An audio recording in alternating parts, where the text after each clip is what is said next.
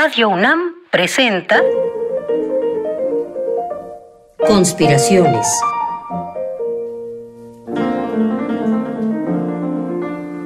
Bitácora de un admirador de Balzac. Por Otto Cázares.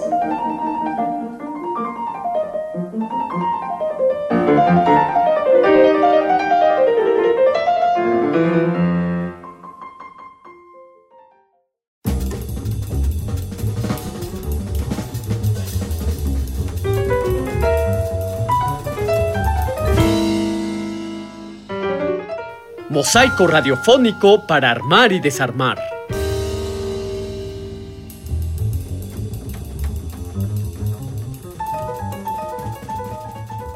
¿Qué tal, confabuladores? Los saludo esperando que hoy me ayuden a armar un mosaico bizantino.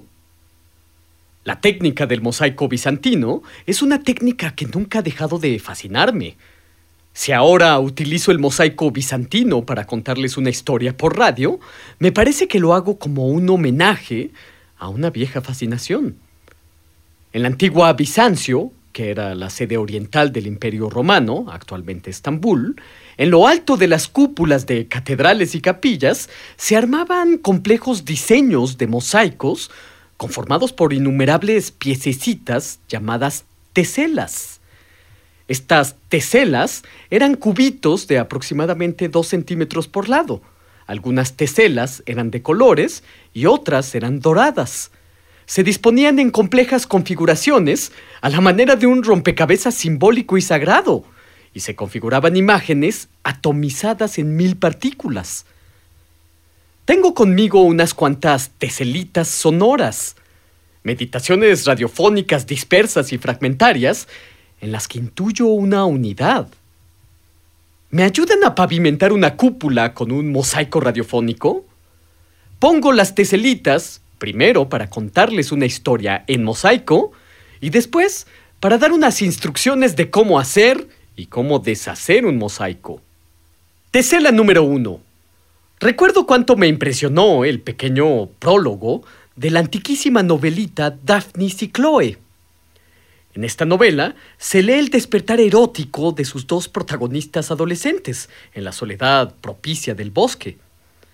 El desadormecimiento sexual de los púberes es muy hermoso y sugerente. Conforme van pasando las estaciones del año, Daphnis y Chloe van incursionando en el cuerpo del otro con más y más atrevimiento de un beso inocente y sin habilidad alguna en verano, hasta derretir las nieves con sus cuerpos encendidos en invierno. Pero de esta bella historia del descubrimiento erótico que escribió un tal Longo a finales del siglo II en la isla de Lesbos, lo que más me impresionó fue esta relampagueante noticia que el autor nos da en las primeras líneas de la obra. Escuchen esta tesela. Tesela número 2. Cazando en Lesbos, en un bosque consagrado a las ninfas, vi lo más lindo que vi jamás. Imágenes pintadas, historias de amores. La pintura era de lo más deleitable, de hábil mano y de asunto amoroso. No pocos forasteros acudían allí atraídos por la fama, a dar culto a las ninfas y a ver la pintura. Tesela número 3. Siempre me he preguntado sobre qué superficie estaban pintadas las imágenes amorosas que Longo pudo ver mientras cazaba en el bosque. ¿Estaban pintadas estas imágenes sobre las rocas de la falda de una montaña? ¿O sobre los troncos de los árboles rugosos? ¿O estaban pintadas en los muros del interior de una sonora caverna? Yo me inclino por esta última pero continúen prestando oídos al prólogo de Daphnis y Chloe. Tesela número 4. Aparecían en la pintura mujeres en parto y mujeres que envolvían en pañales a sus pequeñuelos. Veíanse cabras y ovejas que les daban de mamar. Pastores que de ellas cuidaban. Mancebos y rapazas que andaban enamorándose. Otras mil cosas vi y todas de amor. Contemplé allí, con tanto pasmo, que me entró deseo de ponerlas por escrito. y habiendo buscado a alguien que me explicara bien la pintura, compuse estos libros que consagro al amor, a las ninfas y a Pan. Tesela número 5. ¿Qué les parece? La historia que leemos en la novelita Daphnis y Chloe de Longo está tomada al dictado, por así decir, de las imágenes amorosas que el autor pudo ver en el bosque. El autor no lo dice, pero yo me inclino a pensar que toda la secuencia de imágenes eróticas estaban pintadas en el interior de una cálida gruta. En realidad, son tantas las alusiones eróticas del texto de Longo que el interior de una gruta húmeda, donde todo comienza en imágenes, no puede dejar de leerse sino como un elocuente símbolo del amor, la sexualidad y el parto. Tesela número 6. El misterioso Longo, del que no sabemos nada, salvo que narró los despertares eróticos de Daphnis y Chloe, y con eso desde luego basta, hace parir su historia de una matriz, de un útero cavernoso, cavidad pétrea y necesariamente maternal. La palabra griega para designar a las cavidades era la palabra phys, término del que vienen también physis, que significa naturaleza, y física, estudio de la naturaleza. Tesela número 7. Y digo todo esto porque en un punto determinado de la concavidad de una cúpula de mosaico bizantino, siempre hay un destello. Las teselas doradas recogen la luz en un punto. Al centelleo lumínico de un mosaico se le llama nimbo. La luz reflejada en el mosaico era una metáfora de la luz espiritual que lo bañaba todo. Y es que otra de las funciones no menos importantes del mosaico era funcionar como una auténtica lámpara que iluminara el templo con un baño de luz, auténtica luz artificial o sol nocturno, como lo llamaban los místicos de la Edad Media.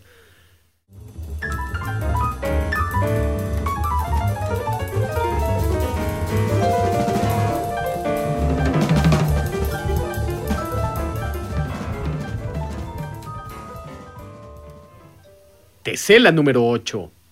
Se necesita mucha paciencia, mucha templanza, mucha disciplina y exactitud para ensamblar las miles y miles de piececitas que conforman un mosaico. Recuerdo muy bien una viñeta que dibujó el gran caricaturista Sergio Aragonés. Representaba a un artista bizantino subido en una alta escalera. El artista está a punto de colocar la última piececita de un monumental mosaico tiene una tesela en la mano, ya está por ponerla en su lugar y dar por terminada su obra, cuando alguien entra a la nave de la iglesia, cierra la puerta de un azotón y todo el mosaico se viene abajo. Tesela número 9.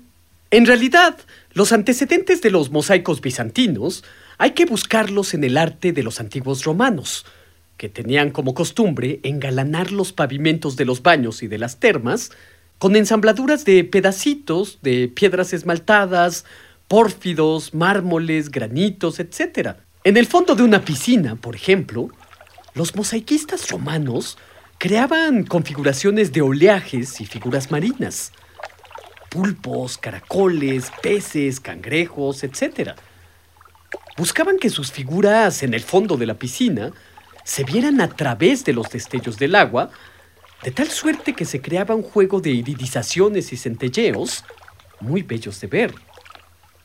Tesela número 10. Hay un mosaico que antes de su remoción a su nuevo emplazamiento en los museos vaticanos, estaba en el piso de una construcción romana del año 100 después de Cristo.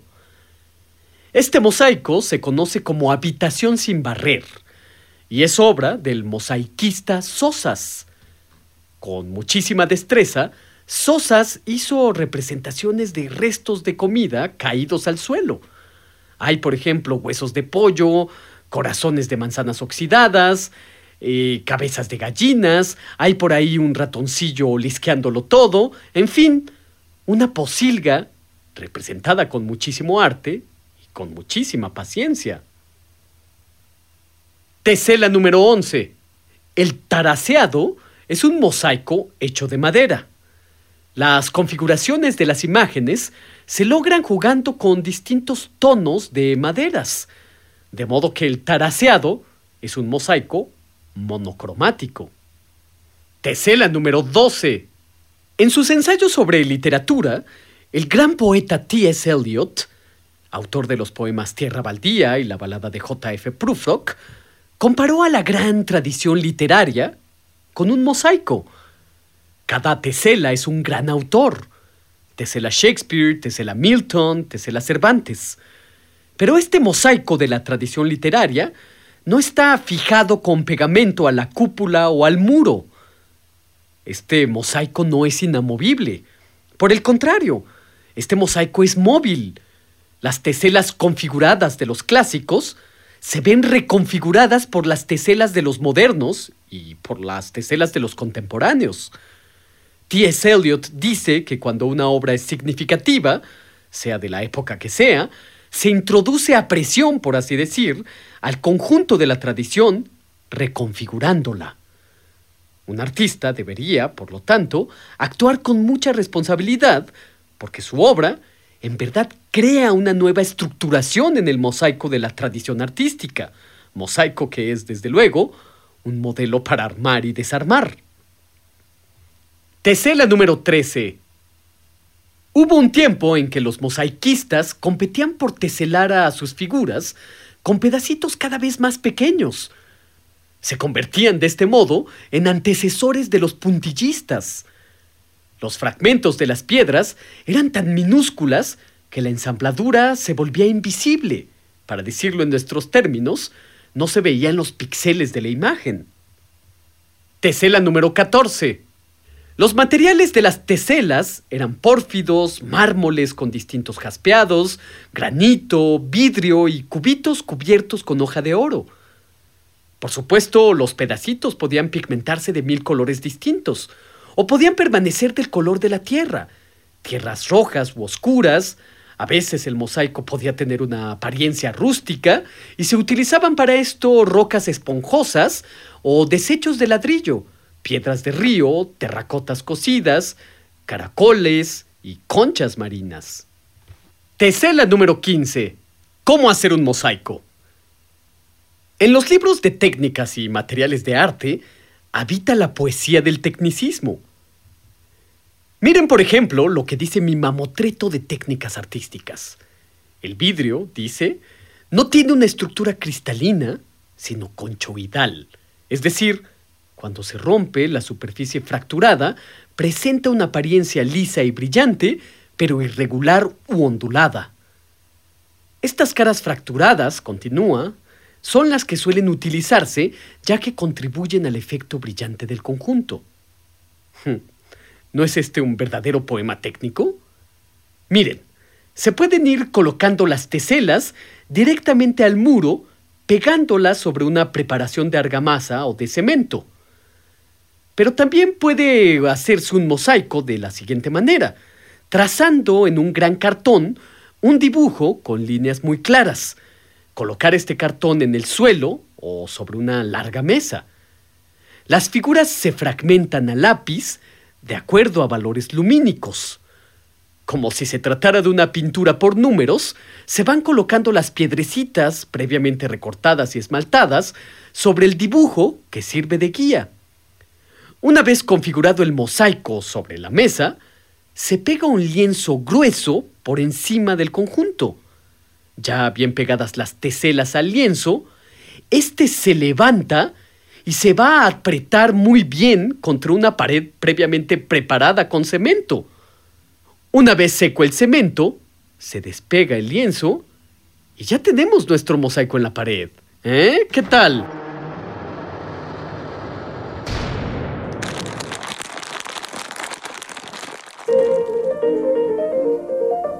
Conspiraciones. Bitácora de un admirador de Balzac. Con el primer conspirador, Otto Cázares. Una lluvia de fantasías y bombas de tiempo artísticas para armar y desarmar tu mente. Síguenos en la próxima cruzada para conquistar el mundo de las ideas.